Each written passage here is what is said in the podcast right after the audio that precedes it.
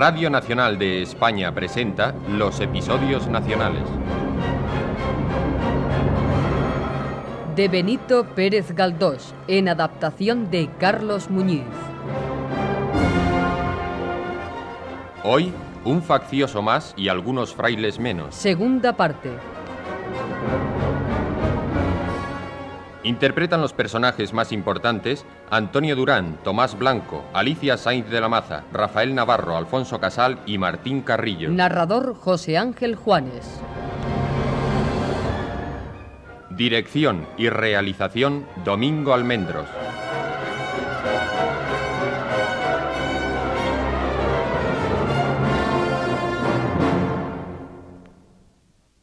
Salvador, a quien don Benigno, empeñado en aclarar todo lo referente a Soledad, buscaba con tanto empeño, no estaba lejos de su casa. Había entrado en una carnecería de la calle de los estudios en busca de tablas y le habían dicho que hablase con la señá Nazaria, la carnicera. Al entrar en la gran tienda, pensó que bien podría llamarse aquello el Palacio de las Morcillas o el Templo del Jamón. Además de la extraordinaria abundancia de género, estaba éste colocado en perfecto orden, prueba inequívoca de que había allí buen ojo y buena mano para lo destinado a complacer el estómago. Luego se fijó en Nazaria, o la Pimentosa, como así llamaban a la viuda del opulento negociante de Candelario, con la cual vivía tablas. Nazaria aparentaba treinta y tantos años y era una mujer alta y rellenita. En aquel momento se encontraba despachando a unas parroquianas.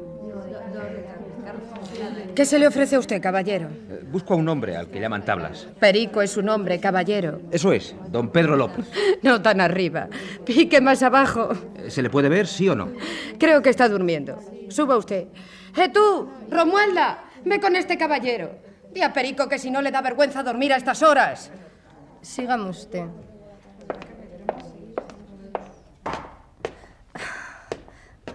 Es mi padre. ¿Sabe usted? Pues no lo parece. El señor Tablas y la señora Nazaria son tan corpulentos que, que usted tan menuda no parece su hija. Ella no es mi madre. ¿Se cansa usted, caballero? Eh, no mucho. Eh, La escalera no es larga y se subiría bien si no fuese tan oscura. Tú sí que pareces cansada. Eh, ¿Cuántas veces al día la subes? Unas 60. Pues es una buena renta, hija. Tres mil escalones diarios. Por un poco más al cielo.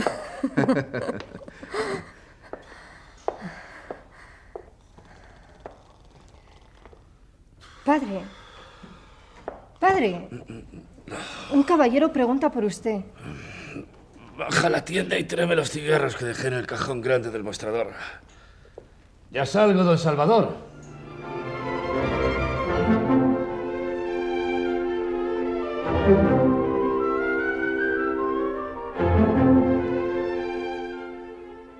Bien, don Salvador. Vámonos al café y almorzando. Trataremos de eso despacito. Aquí no se puede hablar de nada. Nazario es muy curiosa y todo lo quiere saber.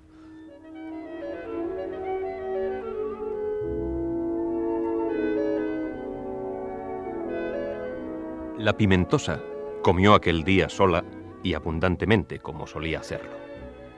Antes de dormir la siesta, mandó a Romualda que bajase para ver si Tablas estaba en la taberna de la calle de las Maldonadas. Malísimo humor tenía la señora por aquella tardanza de su hombre, aunque acostumbrada estaba a tales ausencias y a otras mayores. Del mal humor pasó a la furia y después de poner verde a todo el mundo, se dirigió a Romualda. ¿Y tú qué haces ahí, holgazana?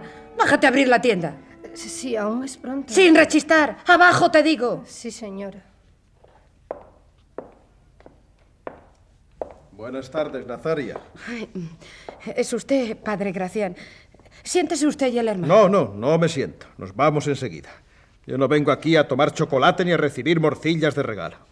Vengo a arrojar una semilla fructífera en este erial. A arrojar una palabra en este desierto con esperanza de que alguna vez sea oída. Me intereso por vosotros porque sois pecadores.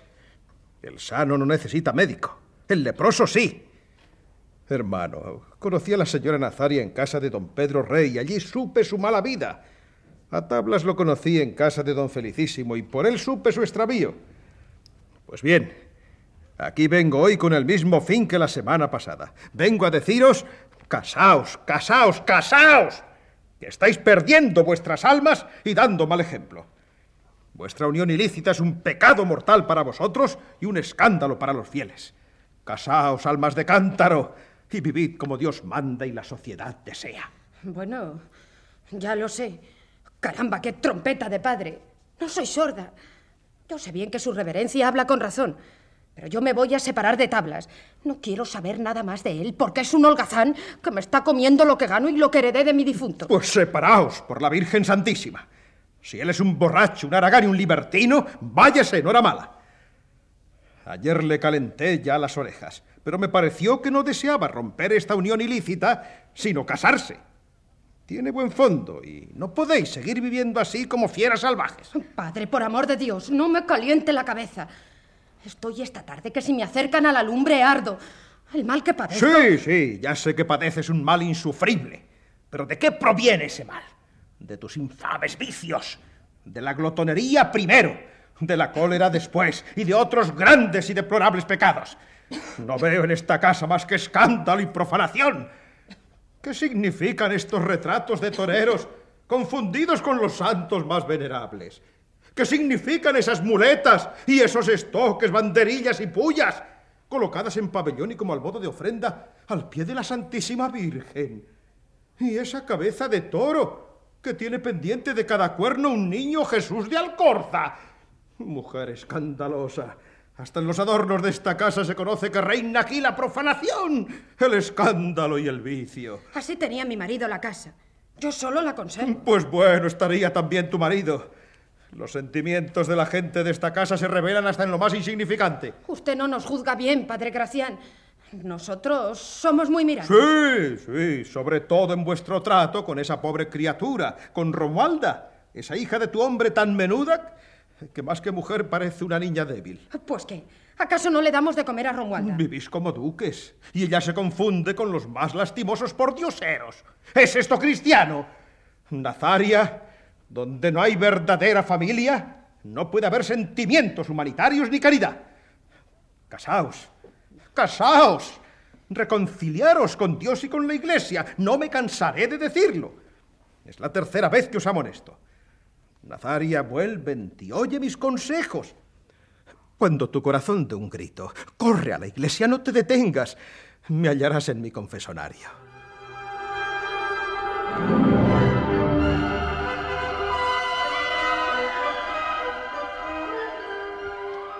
Sin hacer reverencia alguna, impávido, formidable, como el guerrero que ha cumplido su deber en lo más recio de un combate, salió seguido del hermano. Cuando bajaba la escalera se tropezó con tablas que subía, pero éste no le respondió al saludo y continuó sin dignarse mirar al clérigo hasta arriba. Cristo, si habré dicho alguna vez que no quiero clérigos en casa, ¿por qué los has recibido? Porque me ha dado la real gana. Si les vuelvo a encontrar, van a la calle por el balcón y tú detrás. ¿Dónde entierras? En un bote. ¿Qué buscan esos pillos? El pillo eres tú. Hipócrita. Tanto rezar rosarios en casa de don Felicísimo y llamas pillos a los sacerdotes. ¿A qué venían? A lo que les ha dado la gana. No me saques de quicio. Lo único que te podría sacar es el aguardiente que has bebido. ¡Nazaria! ¿En dónde has estado hoy? Dilo pronto. ¿Quién es ese futraque que vino a buscarte? A ti no te importa eso. Un borracho. Mira que no quiero incomodarme. ¿Por qué has recibido a los clérigos? Porque es mi santa voluntad. Y tú, a callar. Y si no te gustan esas visitas, ya sabes dónde está la puerta. Mío es el pan que comes, mía la ropa que vistes, mío el tabaco que fumas, y mías. y mías las copas. Todo es de la señora. ¿eh? Después hablaremos de eso. Ahora di que pintaba aquí el cura. Porque yo le llamé estamos, porque me gusta el sermón y quise dar para las ánimas. ¿Ánimas? Voy a quitar la afición por las ánimas a estacazo, Nazaria. No te muevas, Pedro. No te muevas. Si no es para coger la puerta. Holgazán, gorrón. Que el pan que me has comido mejor habría sido echarlo a los perros. ¿Serías capaz de pegarme con ese palo? ¿No te basta con gastarte mi dinero y arruinarme la casa? ¿En dónde están mis alhajas? Mis mantones de Manila. empeñados para que el señor beba, monte a caballo y vaya a derribar vacas, y convide a los gorrones y tenga mozas. Pero eso se acabó. Por aquella puerta se va a la calle. ¡Cierra el pico, cacatúa! Ciérralo si no quieres que te rebane el pescuezo. Mira, mira cómo tiemblo, sinvergüenza. Dozorio, Dozorio. Tienes ya harta. Se puede saber dónde pasa las noches el señor y en qué gasta el dinero. Y luego viene diciendo el bobo que se trata con esos señores de política y que está armando un gatuperio como el de los tiempos en que cayó la mamancia. No te metas en lo que no te importa. Mira que no se ha acabado la madera de que hicieron las orcas en la plazuela. Allá te quisiera ver colgado como una butifarra para ir a tirarte de las piernazas y verte haciendo más visajes que un cómico con hambre. Lo único que harás será engañar al pobre don Felicísimo, que te dio la primera bazofia que comiste en el mundo, y venderle a los masones, contándoles lo que pasa en su casa. Maldita sea la hora. ¿Se puede saber quién era ese hombre que vino a buscarte hoy? Así. Así es como hay que preguntar las cosas. Sin flamenquería, que yo no la soporto. ¿Me quieres decir de una vez quién era el señor que vino a buscarte? Le conocí en casa de don Felicísimo. Cuando vino a buscarme me dijo que hace dos meses la policía registró una casa de la calle de Belén, donde se reunían unos cuantos partidarios de don Carlos. La policía fue sobornada en aquella ocasión y no prendió a nadie. Pero el gobierno los ha cambiado por otros y, anoche volvió la policía a registrar la casa y apresó a cinco sujetos. Don Salvador, que así se llama ese visitante, me pidió que ayudase a escapar a uno de ellos, que debe ser pariente suyo. ¿Y qué vas a sacar tú de eso? Hemos estado todo el día inventando diabluras. Y luego fuimos a casa de don Felicísimo, que también está empeñado en salvar a ese preso. De unos y otros he de sacar metal, mujer. Mucho metal para desempeñar lo que hemos empeñado y quitar trampas. Fuera trampas. Venga acá dinerazo de la gente carlina y juntándolo con el dinerito de la gente masónica, verás cómo nuestra hacienda se pone otra vez en pie. Serás bribón.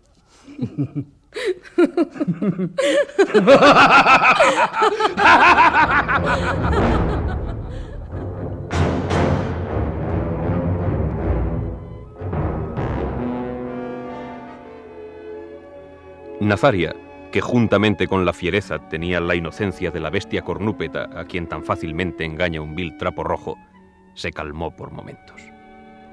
Se reconciliaron. Dignos de lástima eran aquellos dos seres por la confusión de vicios y virtudes de su clase. Pero Nazaria merecía más que su cómplice la compasión, porque valía un poco más, valiendo muy poco. Qué lejos estaba el excelente padre Gracián de pensar que su exhortación moral había motivado un conflicto que pudo ser drama sangriento.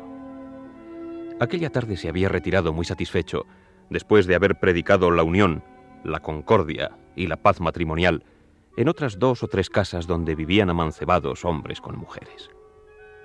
Al día siguiente, después de dar su clase de ética en el seminario, el padre Gracián anunció a sus discípulos. Es la hora del recreo. Salgan, salgan ordenadamente. Con orden. Con orden, salgan con orden. Ben, fortiter, Italiam contra nego valeo. Amén, dico vobis. Fuera un bel fuere, pasce capelas. ¿Qué dice ese? Le llaman Don Rodriguín, aunque de verdad se llama Calisto Rodríguez. Y está hablando en latín porque aquí las lecciones se dan en latín. Y nos piden que nos acostumbremos a hablar en latín familiarmente. Tú como eres nuevo aquí no lo sabes, pero cuando tengas que manejar el calepino y el tesaurus, acabarás hablando como él. Bueno, mejor que él, porque habla un latín macarrónico. Oye, qué hambre tengo. Cuánta sabe o ganas manducandi, carissime. Odie castigabitme pater Fernández. Vela Ferdinando. Prote charlation in mea. Dice que le ha castigado el padre Fernández por haberle visto hablando. Eh, u paupérrime. Ibis in calabozum? No. Sed fugit meriendicula mea. Dun tu chocolate imbolisque amplificas barrigan tuam. Egu meo soplavo deus. Guarda a mí quan quan frioliritam. Bueno, anda. Toma un poco de mi chocolate y este bollo. Anda, anda. Aquel muchacho tan despierto, al que llamaban Don Rodriguín, alborotaba mucho en las horas de recreo y sublevaba las masas de futuros eclesiásticos a la sazón tiernos seminaristas. A pesar de pertenecer a una familia rabiosamente carlina, en la cual había muchos canónigos, frailes y hasta un obispo, las inclinaciones eclesiásticas de Rodriguín no eran muy decididas. Por jácara, más que por espíritu de erudición, don Rodriguín se había prohibido en absoluto la lengua castellana, y hasta las frases más familiares y las más insignificantes expresiones solía latinizarlas entremezclando siempre en su charla trozos de los clásicos y fragmentos de verso y prosa, vinieran o no a cuento. Así, cuando se escabullía de la sala de estudio para ir a fumar un cigarro, decía Eo in chupatorium, procul negotis. ¿Y ahora qué dice? Dice que va al chupatorio, que es un rinconcillo del claustro alto, que da al patio. Allí se puede echar una fumada sin ser visto por los padres.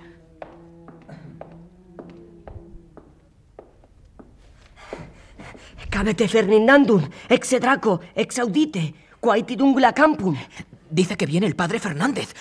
A estudiar todos.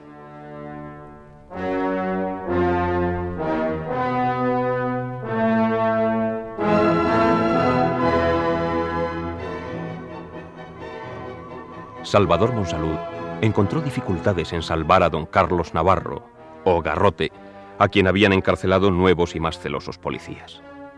Genara, por librarse de la situación desagradable en que el encierro de su esposo la ponía, también gestionaba con brío. Y Pipaón, de acuerdo con Carnicero y otros compadres, manejaba también con arte sus considerables influencias. La desolación que causó a las dignas señoras de Porreño el encierro de Garrote fue grande.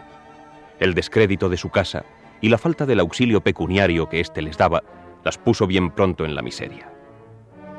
Por fin se consiguió la libertad del guerrillero carlino. El atroz Garrote, luego que se vio fuera de la cárcel, no quiso averiguar quién le había salvado. Pasó algunas horas en casa de aquellas señoras. Les dio una limosna con carácter de liquidación de atrasos y acompañado de Oricaín y Zugarramurdi, que habían quedado libres y que siempre le eran fieles, partió disfrazado de arriero para las provincias vascongadas o Navarra. Entretanto, el interés que Salvador había puesto en favorecer a su desgraciado hermano le ocasionó algunos disgustos con sus amigos. La actitud de Monsalud se debe sin duda a su actual situación económica. Como ahora tiene dinero por haber heredado de un tío suyo una regular fortuna, se ha afiliado en las banderas del absolutismo y de los frailuchos para poner en seguridad sus fondos. Le conozco y opino que no es de los que renuncian a sus ideales así como así. Yo no pienso dejar de tratarle porque haya mostrado interés por un apostólico. Pues yo no puedo estarle más agradecido. Desde que me han ascendido a coronel, me ha salvado de mis ahogos pecuniarios en más de una ocasión. yo creo que se ha hecho carlista.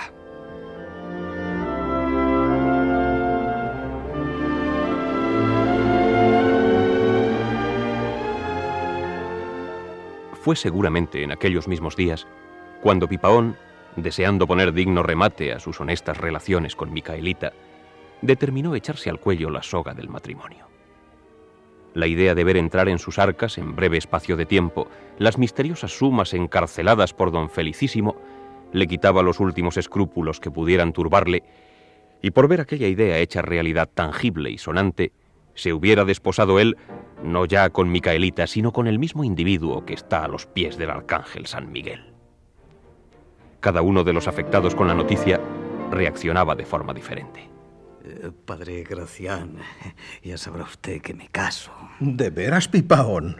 Oh, debo felicitarle por su buen acuerdo. Al casarse, un novio honra a su novia por deshonrada que esté y se honra a sí mismo. La sociedad y la iglesia se alegran al mismo tiempo de ver concluidos en boda los noviazgos largos. Y yo pediré a Dios que os conceda una prole robusta y numerosa para bien de la cristiandad. Estoy contentísimo con esta noticia. La colocación de mi nieta me había parecido un problema poco menos difícil que la cuadratura del círculo. Pero ya sabes el percance que tuvo con aquel muchacho. Ay, cuántas gracias debo dar al Señor por verme libre pronto del inaguantable genio de mi sobrina. Qué ganas tengo de considerarme señora y dueña de una casa. En este país hay que casarse para que la respeten a una. Y este buenazo de pipaón será de fácil manejo. Lo que quiero es vivir a mis anchas gastando y triunfando.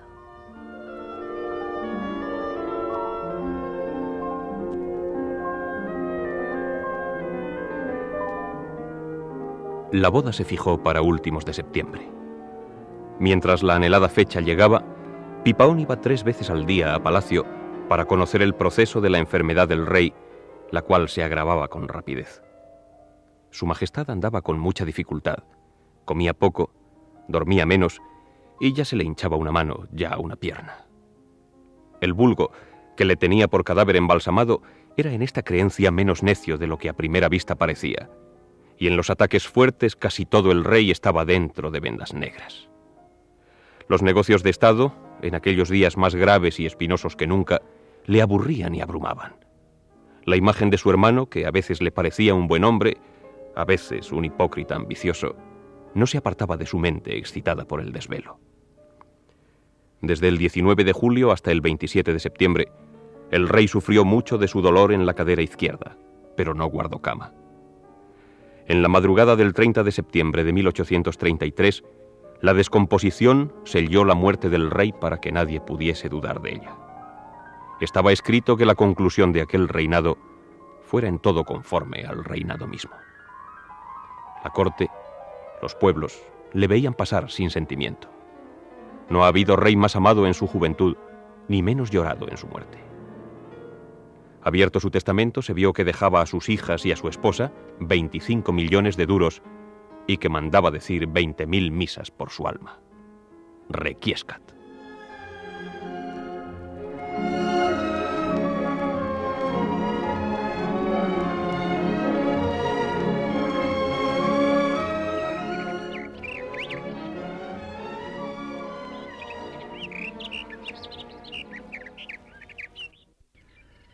En fin, Soledad, ya se han concluido mis cavilaciones y a casarse tocan. Entre los dos se establecerá un parentesco de cariño, de agradecimiento y de amistad que no nos separará sino en el sepulcro. ¿Recuerda usted lo que me dijo aquella noche? Sí, no lo he olvidado. Y ahora repito lo que dije y me confirmo en ello. Repare usted bien que pronunció palabras muy categóricas y muy graves. Grabadas están en mi memoria. Como Dios es mi padre, juro que quiero casarme con el viejo. ¿Así fue? ¿Con el viejo? ¿Con el viejo? Es decir, conmigo. Con usted, sí. Pues bien, yo tengo ahora un antojo que quizá usted lleve a mal. A mí me ha entrado un capricho, una manía. ¿Qué quiere usted? Eh, siento decírselo. Eh, quizás se enfade. Dígalo ya, sin más rodeos. En una palabra, Soledad, que ya no quiero casarme con usted. Nada, hijita. Le di a usted calabazas, ¿comprende? No contaba con mis veleidades, ¿eh? No contaba con las coqueterías del viejo. Venga acá, hija de mi corazón. Venga acá y abráceme también. Dios me ha iluminado para hacerle al mayor bien que podría usted esperar de mí. Felicitémonos ambos por este triunfo de mi razón y ahora entonemos un himno al sentido común que ha sido nuestro salvador. No comprendo. Eh, ¿Pretende usted decir que... Cuando me dijo aquellas palabras, eh, me quedé en el primer momento en éxtasis y como deslumbrado. Después tuve la suerte de no dejarme alucinar por las pasiones y ver claro en un asunto tan expuesto al error. Pensé en mis achaques y poniendo todo esto al lado de su lozana juventud, comprendí que era un disparate. No tengo más voluntad que la de usted. Haga de mí lo que quiera. Pero de todas formas, por mí... La quiero demasiado para casarla conmigo. Y ya que no hay nada de casorio, quiero tener contigo, contigo, que eres mi hija, la familiaridad propia de un padre. Eh, quiero tutearte. Dame un abrazo. Pero muy apretado. Así. No, no hay cuidado, ¿no? Ya no somos novios, hijita. Pero, ¿por qué? No, no comprendo nada. Yo te agradezco el sacrificio sublime que estabas dispuesto a hacer por mí. Te lo agradezco, pero no puedo aceptarlo. Al hacerte mi hija, quiero llenar el vacío que hay en tu existencia. Quiero llenar de felicidad hasta los bordes ese vaso de tu vida. Y quiero casarte con el hombre que amas, con ese de quien yo pueda asegurar que te merece. Te puedo dar un beso en la frente para demostrarte de un modo material el cariño honesto que te profeso. Claro que sí. Y ahora que venga Salvador a impedirme que te bese. Y si alguien nos viera, ¿qué diría? Pero nosotros nos reiríamos y contestaríamos sin ponernos colorados. Ya no somos novios, ya no somos novios. ¿Eh? ¿Por qué te pones ahora tan seria? ¿No te gusta mi proyecto? Es que... Es que podría suceder... ¿Y, y quién me asegura que...? ¿Qué podría suceder, tonta? Pues que él no me quisiera ya. Bonita idea. ¿Me tienes por un necio? ¿Me crees capaz de inclinarte a ser esposa de un hombre sin saber si ese hombre te quiere? Y lo que es más aún, que te merece. Entonces ha hablado usted con él, le ha dicho... Sí. ¿Y, y él qué le ha contestado? Todo se ha previsto. Ay, calma, calma. No puedo decirte en pocas palabras lo que he hablado con este buen señor, pero puedo asegurarte que tiene por ti un cariño bastante parecido al amor. Cuando me atormentaba la idea de no poder hacerte bastante feliz, me fui a verle y comprobé que se ocupaba demasiado de política. Mm, eso no me gustó. no. Después corrieron entre los amigos rumores malévolos respecto a él. Eh, dijeron que se había hecho carlista. ¿Él? Ah, calumnias y simplezas. Fui a verle otro día, charlamos. Aquel día le hice indicaciones de mi proyecto. Él pareció comprenderlo y se puso pálido, muy pálido. ¿Pálido? Sí, pues eh, pareció que se conmovía y me abrazó. ¿Entiendes? Me abrazó. Yo le dije que nos volveríamos a ver pronto. ¿Y eso cuándo fue? La semana pasada, en eh, mi último viaje a Madrid.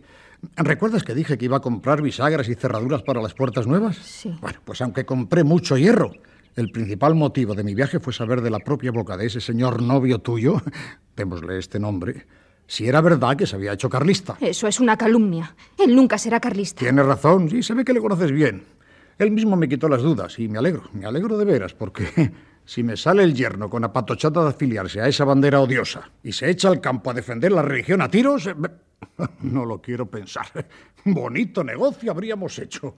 Bueno, afortunadamente para él, quedé convencido de que no ha pensado nunca ingresar en la orden sacristanesca. Y cuando salí de la casa, estaba convencido de que te merece. Y tampoco ese día le dijo usted claramente. No, no le dije nada claramente porque no me pareció discreto abrirle de par en par las puertas del paraíso sin contar antes contigo. Pero le abrí un resquicio. Le di a entender mis intenciones. Y el bendito hombre parecía, como vulgarmente se dice, que veía el cielo abierto. De tal modo le brillaban los ojos. ¿Y eso fue todo? Quedé en volver a principios de octubre. Hoy es primero de octubre. No, que es mañana. Yo tengo el calendario en el dedo. No quieras ahora que los días salten unos sobre otros. El tiempo es un señor a quien se ha de tratar con respeto grandísimo. Observa la calma y el método con que anda. A veces se diría que va despacio, otras que corre como un galgo. Pero es pura ilusión. Su señoría no sale nunca de su paso. Mañana, querida hija, iremos a Madrid. Yo también. Naturalmente. Quiero que os veáis, que habléis. Una vez que os hayáis entendido, mi papel quedará reducido a preparar algunas cosillas que sean necesarias para la boda. Ay, te voy a hacer un ruego. ¿Lo atenderás? ¿Qué pregunta? Quiero suplicarte que después de casada, ya que mis hijos no podrán ser tus hijos como proyectábamos, les mires como hermanos. No, no pongas esa cara de tristeza. No creas que estoy afligido ni desconsolado, no. En mi pecho no caben ni envidias de mozalbete ni el duelo de deseos frustrados, no. Tranquilo estoy y contento. Si me ves llorar en algún momento, será por la emoción de pensar que mis hijos han perdido su segunda madre, pero se llevan una buena hermana.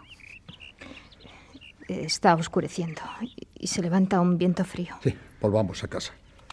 Ya van creciendo las noches. El mañana tarda un poco más, pero viene. No tengas cuidado.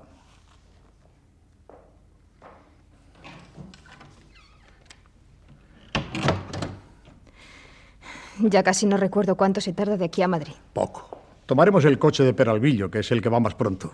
Ah, ¿no sabes la novedad? Pues ahora han inventado en Inglaterra unas máquinas para correr. Un coche diabólico que va como el viento y anda, anda. Con uno así, tardaríamos desde Toledo a Madrid dos horas. ¿Dos horas? Parece mentira, ¿tampoco? Sí, sí, me lo ha dicho don Salvador que lo vio en Inglaterra. ¿Él ha visto esa máquina? Y ha andado en ella. ¿De veras? Figúrate, figúrate que hay en el suelo dos barras de hierro donde ajustan las ruedas de unos enormes coches, eh, o sea, así como casas. Estos coches van atados a unos a otros.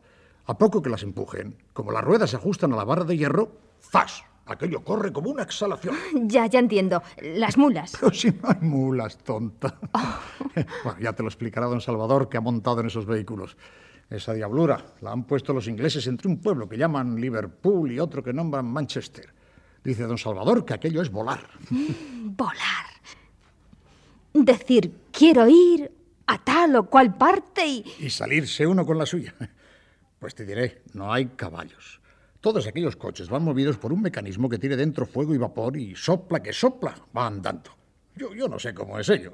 Me lo ha explicado don Salvador, pero no lo he podido entender. ¿Y esa manera de ir acá y allá no se pondrá en otras partes? Sí, dice nuestro amigo que se va extendiendo, sí. Que en Inglaterra están haciendo más de esos benditos caminos de hierro y que en Francia van a empezar a ponerlos también. ¿Y en España no los pondrán? Ay, ahora va a empezar una guerra, si Dios no lo remedia. Cuando concluya. Quizás empiece otra. Pero yo creo que algún día, entre guerra y guerra, habrá un respiro para instalar aquí uno de esos caminos de hierro.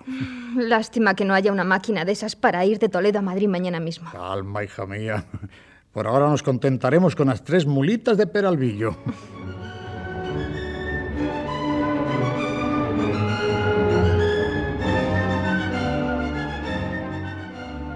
Al día siguiente, Sole se levantó y abriendo de par en par la ventana de su cuarto, aspiró el aire balsámico de la mañana y miró los senderos, el suelo, la torre de la catedral insigne que lucía a lo lejos como un ciprés de piedra.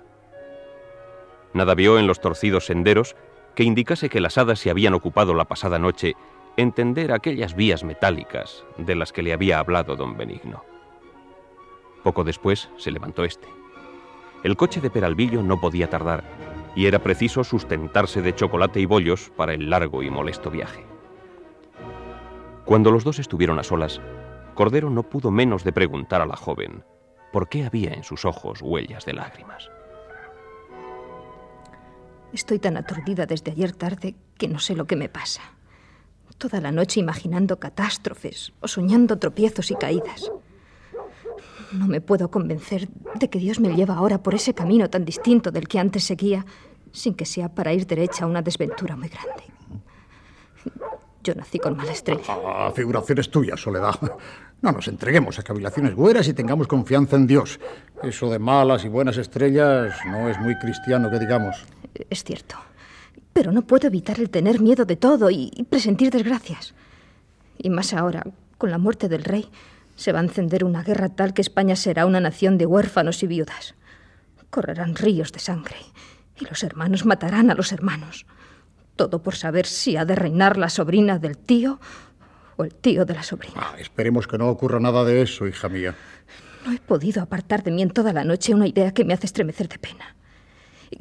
¿Quién nos asegura que el hombre a quien vamos a buscar no estará ya comprometido en algún bando de esa guerra que se prepara? ¿Y quién nos asegura que no esté ya muerto? Oh, calla, tonta. Un hombre tan juicioso. El corazón suele tener presentimientos. Ojalá me equivoque. Pero ahora, ahora Dios no nos manda tan solo el azote de la guerra civil. También nos manda esa terrible enfermedad. ¿Cómo se llama? El cólera morbo asiático. Dicen que esa enfermedad ha aparecido en Andalucía. Las personas van muy tranquilas por la calle y de repente, ¡plaf! Se caen al suelo y se mueren. Bah, pero esta infección no llegará a Madrid. Bah, vamos, en marcha. Ahí está el coche.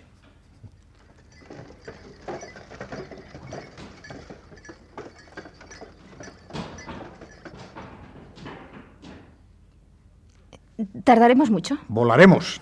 Peralvillo, llévanos a prisa. Lástima que no tengamos ya por aquí esos carriles satánicos.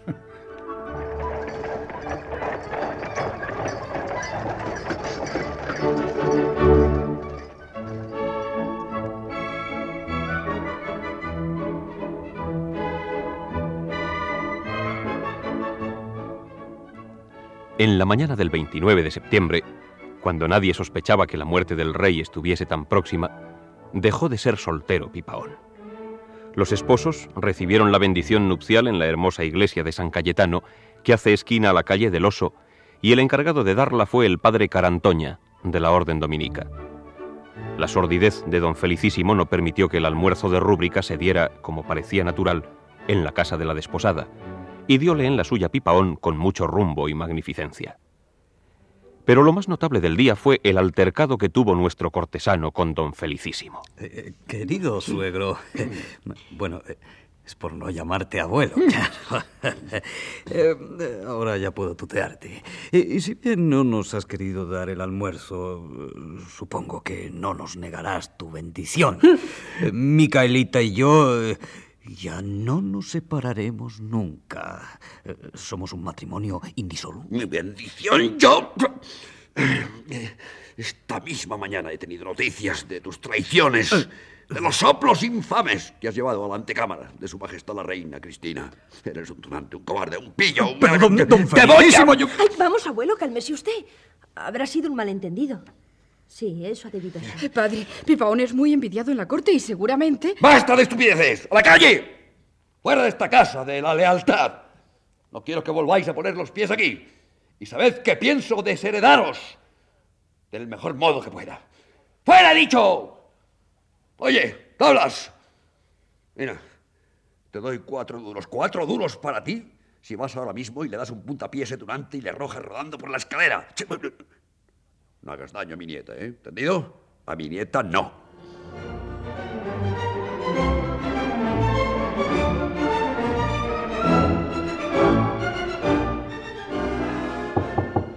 Adelante.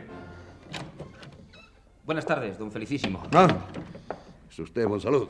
Pase, pase y, y siéntese. Le he mandado venir para comunicarle noticias muy desagradables acerca de nuestro amigo don Carlos Garrote. Usted se tomó por él tanto interés cuando aquella diablura de su encierro en la cárcel de Villa que no dudo en acudir a usted ahora que el insigne guerrero del Altísimo se halla en un trance mucho más peligroso. Debo aclararle que no he favorecido a Garrote por simpatías carlinas, sino por consideraciones de gratitud y de amistad absolutamente personales. Le ruego, pues, que, que no me oculte nada. Ya, ya llegará la hora de esos canallas, ya llegará, vive Cristo. Eh, ahora, al amparo de esa sombra de rey, bailan sobre nuestras costillas, pero los papeles se truecan. Figúrese usted que, el bravo don Carlos partió hacia Navarra para conferenciar con Santos Ladrón y otros valientes capitanes, la buena gente, la gente sana, la gente de Dios. Pues bien, hubo una algarada de voluntarios realistas en Viana, por impaciencias tontas y celo malentendido. El virrey de Navarra mandó contra ellos una columna, que no derrotó a nadie, co- como siempre. Pero cogió a don Carlos, que estaba en el convento de frailes franciscanos, y juntamente con un sobrino de Santos Ladrón y un capuchino, a quien sorprendieron haciendo cartuchos, le llevaron a Estella. ¿Y qué ha decidido el gobierno? Ah, ha mandado que hoy mismo sean pasados por las armas el señor don Carlos y, y los otros dos apresados. He sabido todos estos pormenores por, por un oficial del Ministerio de la Guerra que, que nos pertenece en cuerpo y alma. Y no hay duda alguna de que la orden irá lo más tarde por el correo de mañana. Es un deplorable incidente, sí. Eh, Pero no podemos negar al gobierno el derecho a la defensa. Eh, usted que tanto poder tiene, eh, ¿no podrá evitar esa catástrofe? Aunque solo sea en la parte que a nuestro desgraciado amigo corresponde. Yo, yo, yo, yo- Bueno, está el ramo de guerra en los tiempos que corren para que yo pueda lograr. ¿Usted? ¿Usted? ¿Eh, ¿Yo? Apenas tengo relaciones oficiales. ¿Qué, qué caso han de hacer de mí? Eh, Para mayor desgracia, he sido tildado de apostólico por algunos necios y, y en el ejército corren hoy vientos muy liberales. No, no, yo no puedo hacer nada. Pues. eh, Bueno, bueno, no sé. ¿En poder de quién está Garrote? ¿Conoce usted al jefe de la columna que le prendió o, o al gobernador de Estella? El bribón que le capturó y el jefe militar de Estella son una misma endemoniada persona. Y esta persona es el perdido de los perdidos Seudokis, más. Más masón que Caifás y más liberal que Caín. ¿Le conoce usted? Eh, mucho. Eh, tanta amistad tenemos que seguramente lo que Seudokis no haga por mí no lo hará por nadie. Qué lástima, Santo Cristo de la Vega, qué lástima que, que no esté Navarra en Móstoles o que las leguas no se trocaran en, en varas. En el caso presente la distancia nos mata, sí, sí, sí. Ya ni sirven para este delicado asunto las cartas de recomendación. Cierto, cierto. De nada vale eso. A distancia, a distancia. Ay, si pudiéramos traernos aquí a Navarra. Pues llevaremos a Madrid allá. ¿Cómo? Eh, Señor don Felicísimo, me marcho a Navarra. ¿Usted? ¿Cuándo? Lo más pronto que pueda. Depende de los medios que encuentre. Eh, Si esta tarde consigo un coche, me iré inmediatamente. ¿Confía usted en sacar partido de su amistad con ese puerco masón? Pero qué amigos tiene usted. Estoy aterrado. Eh, Creo que podré conseguir algo. ¿Y no quiere cartas de recomendación? Para clérigos, canónigos, guerrilleros, frailes que hacen cartuchos y, y abades que organizan partidas. Sí, sí, ve- vengan cartas. Nada de eso es inútil para mi propósito. Lea, lea atentamente estas cartas. Vea, vea, vea- la relación detalladísima que, que me hace del suceso el prior de los descalzos de Viana. Ahí verán ustedes las lindezas de su amigo Eudoquis, que fuma en las iglesias, insulta a las monjas y dice públicamente que Dios es isabelino.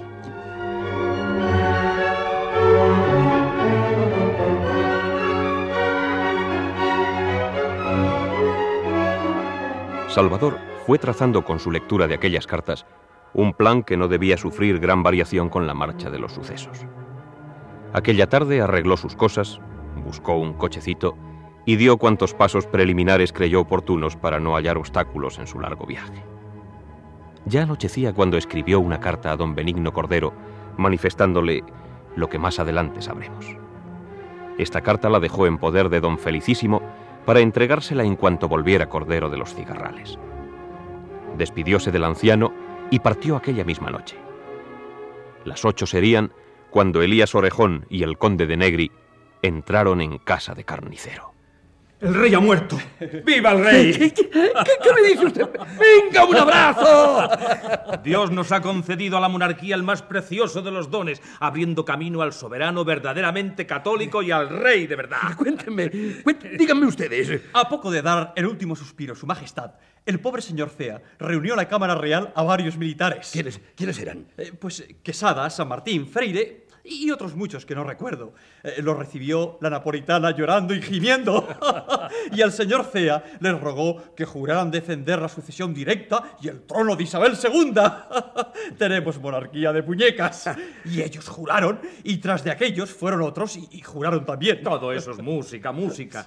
También se han reunido esta tarde muchos locos masones con Avinareta a la cabeza y han deliberado. Ah, señores, llegó el momento de la gran barrida. España ha resucitado. Ahora el infante don Carlos no puede tener ya el escrúpulo de conspirar contra su hermano. El mejor día le veremos aparecer en la raya de Portugal para ponerse al frente de nuestros ejércitos. Pero si no se necesitarán ejércitos. Esto se cae, esto se hunde, esto se desmenuza. Esto no es monarquía, es una tienda de tirolese.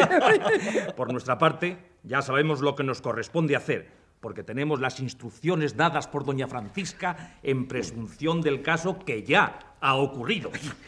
Aquí están las instrucciones. Ah, la sé de memoria. Ahora, señor conde, no perdamos tiempo. Corramos a ver a los jefes de la guarnición a quienes hemos hablado del negocio y que no han querido soltar prenda mientras viviera el rey. Señores, brindemos por el inminente triunfo de nuestra causa. ¡Por la religión triunfante! Por los buenos principios de gobierno. Eh, Pero, ¿no bebe usted, don Felicísimo? ¿No bebes felicísimo? ¡Qué demonios! Aunque reviente, beberé también. Aunque a mí se me sube enseguida la cabeza. Brindo por la felicidad de España. Que ya está segura. Otra copa. Hombre. Sí, otra. Pero yo, yo no sé si mi cabeza... Nada, nada, un día es un día. Felicísimo, otro trago. Vamos, a la salud de la familia real. ¡Viva su majestad el rey! ¡Su majestad la reina y los serenísimos señores infantes! ¡Viva! De las ruinas del masonismo se levanta el legítimo trono de España. Y de las Indias, porque se volverán a conquistar las Indias. ¡Se volverán a conquistar! Adiós, mis queridos amigos. ¡Hasta mañana! Adiós, hasta mañana. ¿Llueven piedras o qué es esto? No, no, no, no, no es nada, los ratones me tienen minado el techo. ¡Ya os arreglaré, masoncillos! Pero no tienes inquisición en casa. Sí, allí tengo a la Suprema. Es una gata muy fiera. ¿Eh? Pe- ¿Pero qué ruido es ese? Hombre, juraría que vi moverse una de estas piedras. Y yo juraría que he sentido temblar el piso. ¿Qué cabezas pone un vaso de vino? Vaya, vaya un par de camaradas. El uno me dicione y el otro oye terremotos. Abur, ¿eh? hasta mañana.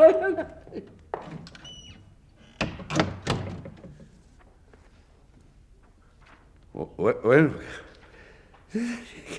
creo que me han dejado solo. ¿Ah? Tablas se ha ido a su casa. Salario todavía no ha vuelto. Pues eh, pare- parece que, que- que las paredes dan vueltas. ¡Quieta, España! ¡Quieta! Bailas de gusto por la felicidad que, que te ha caído. ¿eh? Ten calma, nación, ten calma. Y espera tranquila el triunfo de tu rey. Sacratísimo. Así.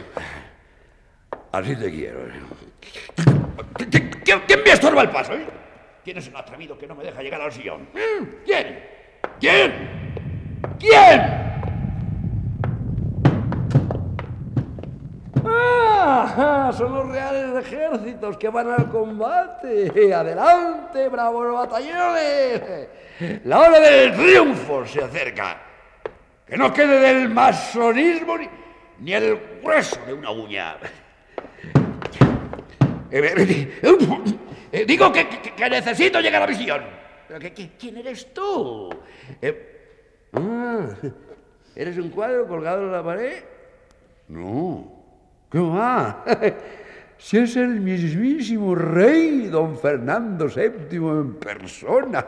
¿Qué, qué, qué tal le va a vuestra majestad en, en los infiernos? eh? Ah, perfectamente, sin duda. Vuestra majestad lo ha querido. ¿Qué, qué tal saben los tizonazos? Yo me permito decir a vuestra majestad que está bien donde está. Las cosas vuelven a su ser y el reino se ha salvado.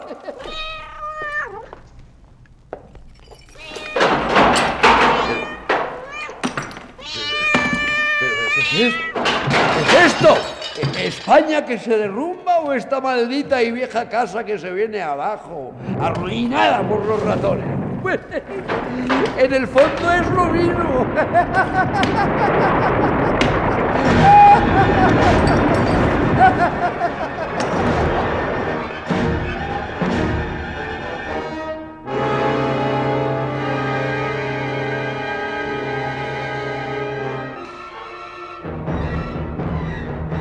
El rico archivo eclesiástico, cuyos legajos asomaban por las rejillas de los estantes, excitando la veneración del espectador, estaba tan comido de la polilla que al derrumbarse la casa se desmoronó como seco amasillo de polvo y parecía que todo entraba en el caos tras la dispersión de tanta materia inútil, de tanta borrosa letra y de tanta ranciedad como se acumulaba en los podridos escritos.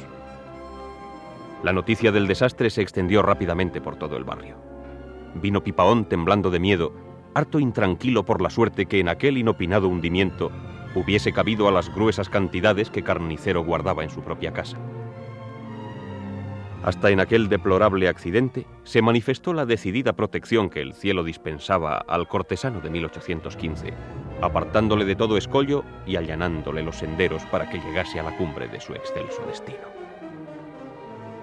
En la tarde del día primero de octubre, don Benigno Cordero contemplaba con afligido semblante las ruinas de la casa del absolutismo. ¿Qué desea el señor? Dígale a don Salvador Monsalud que ha llegado el señor Cordero. Don Salvador se ha ido de Madrid. ¿Por mucho tiempo? Por mucho tiempo, sí, señor. Entonces, ha ido lejos. Muy lejos. Aunque no dijo a dónde. Bueno, al menos habrá dejado algún recado o carta. El señor escribió una carta, pero no la dejó en casa. ¿Pero dónde, hombre de Dios? ¿Dónde? Se la dejó a don Felicísimo Carnicero. Pues estamos apañados. Bueno, ¿y a usted no le dejó recado verbal para mí? Para el señor Cordero, sí, señor. Me dijo que don Felicísimo enteraría a usted del motivo de su viaje y le daría una carta. ¡Caracoles! Hay cosas que parecen obra de Satanás.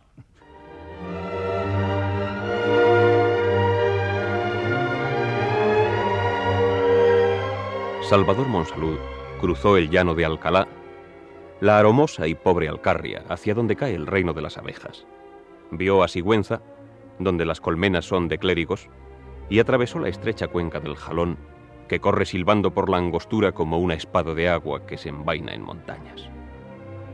la romana Bilbilis le mostró ya la tierra aragonesa. En la feraz vega de Zaragoza pasó por entre pilas de melocotones que parecían balas de fuego y vio las lozanas viñas de uva retinta, cuyo zumo enardece la sangre de los paisanos de Lanuza. Sin detenerse, pasó por Zaragoza, la ciudad que lleva el nombre más preclaro en las justas militares del siglo y que tuvo en el polvo de sus tapias rotas mejor defensa que otras en la coraza de sus murallas de piedra. En Tudela pasó el Ebro, entrando en franca tierra de Navarra, semillero de gente brava. Halló gran agitación en los pueblos del camino y la gente detenía el cochecillo para pedir noticias. ¡No es posible! ¡No! ¡Mentira! ¡El rey no ha muerto! Sí, es cierto. Ha muerto el rey. Pero, pero, pero, es verdad que en Madrid ha proclamado ya Don Carlos. Es verdad que Cristina se ha embarcado o va camino de embarcarse. Es cierto que el infante ha vuelto de Portugal y está al mando del ejército. Señores, no puedo contestar a todas esas preguntas. Nada sé en concreto. Vamos, vamos. Dejen paso franco, que preciso llegar a Estella sin demora.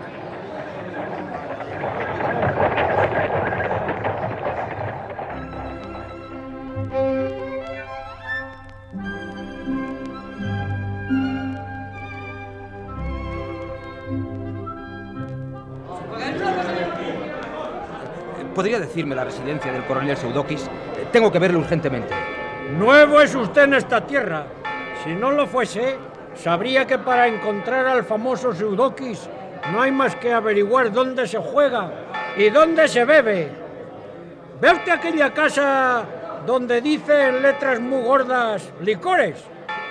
Pues allí encontrará usted a ese borracho. Pronto encontró Salvador a su amigo, y no ciertamente embriagado ni jugando, sino en tertulia con otros tres militares y dos paisanos. La sorpresa y alegría del coronel fueron grandes. Después de abrazarse, se retiraron a un tranquilo cuarto del mesón y hablaron a solas más de una hora.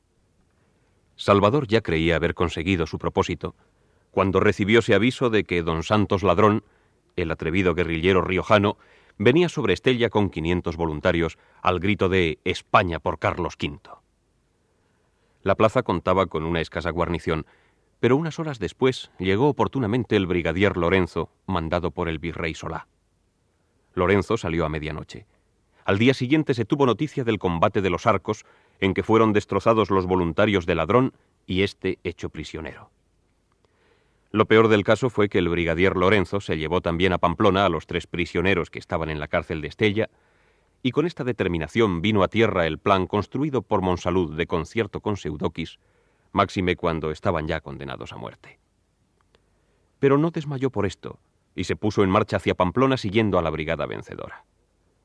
Por el camino pudo ver Salvador a su hermano prisionero en tal estado de extenuación y abatimiento que inspiraba lástima a cuantos le miraban. Carlos, Carlos, no me conoces. ¿Qué haces tú por aquí? ¿Eres tú el que parece o eres otro? Eh, soy el que parece. No esperabas verme, ¿verdad? A nada bueno habrás venido. He venido por ti. Ah, eres de los ministriles del virrey. ¿Te has hecho asesor de su excelencia? Mira, oye, acércate más. Di al canalla de su excelencia que no tarde en fusilarme. Ya no puedo más. ¿Te sientes mal? ¿Padeces mucho? ¿Qué te importa si padezco o no?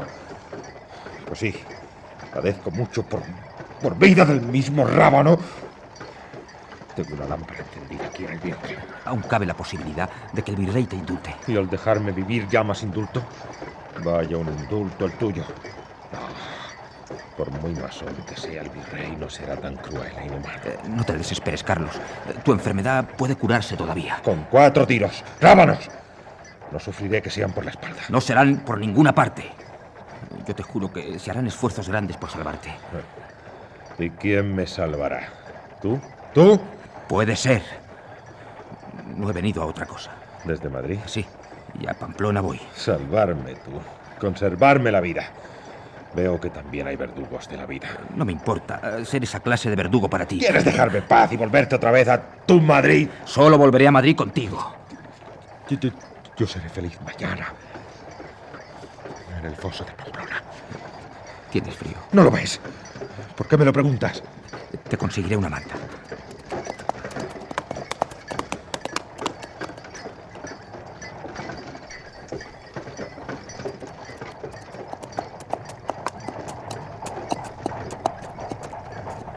Aquí tienes.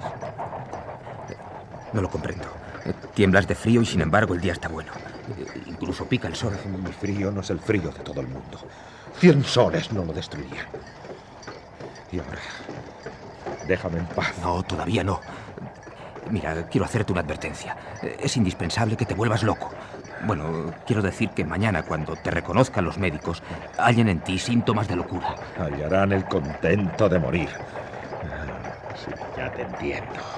Me fingiré cuerdo para que me mate más pronto. Gritaré ¡Viva Carlos V! ¡Mueran los masones! Y ahora vete. Quiero dormir. Estoy cansado.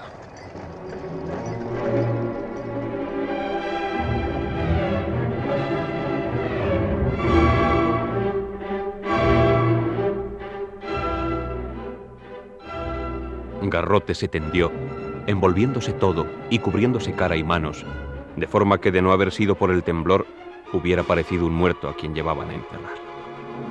Salvador se retiró de allí muy desesperanzado.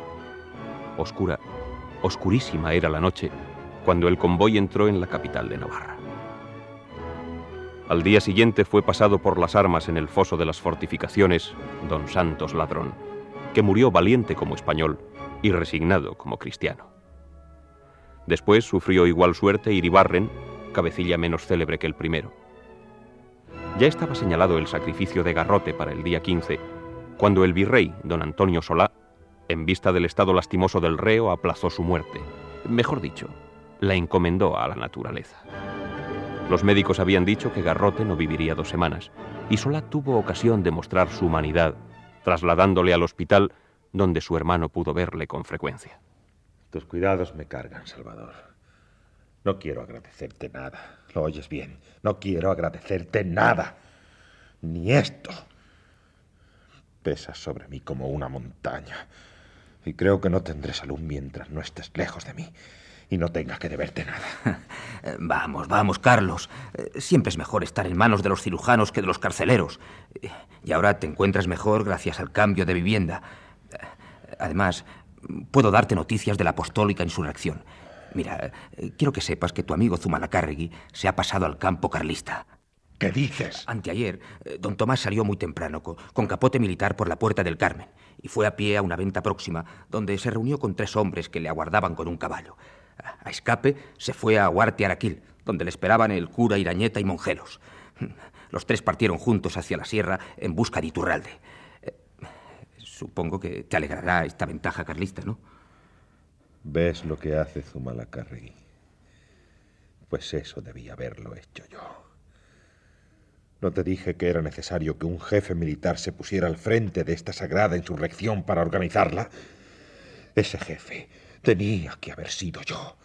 Su papel es el mío, sus laureles los míos, su triunfo mi triunfo. Si yo no estuviera en esta aborrecida cama, estaría donde él está ahora, y lo que él piensa hacer y hará de seguro ya estaría hecho. ¡Qué desesperación, Dios! Oye, oye, tú, si me sacas de esta cama, si me sacas de Pamplona y me pones en Huarte Araquil o en Oricaín y me das un caballo, te juro que se acabará el odio que te tengo y serás mi hermano querido. Que daré una interpretación buena a tus cuidados, agradeciéndolos en vez de rechazarlos. Hazlo por mí y por nuestro padre, cuya memoria y nombre pongo ahora como lazo de reconciliación entre los dos. Si insistes en esa locura, te abandonaré. Entonces sí que llamarás a tu querido hermano. ¡Imbécil!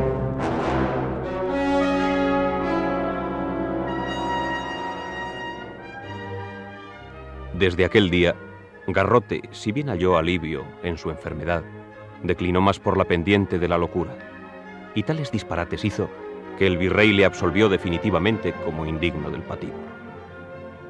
Pasados tres meses de hospital, y cuando mediaba enero de 1834, fue declarado baja en el ejército y el virrey dispuso que se hiciera cargo de él su familia, si alguna tenía. Salvador vio así colmados sus deseos y llevándose consigo al enfermo, le instaló en una confortable casa que pudo encontrar, decidido a llevárselo a Madrid cuando su estado lo permitiese y se apaciguaran los rigores de aquel crudo invierno.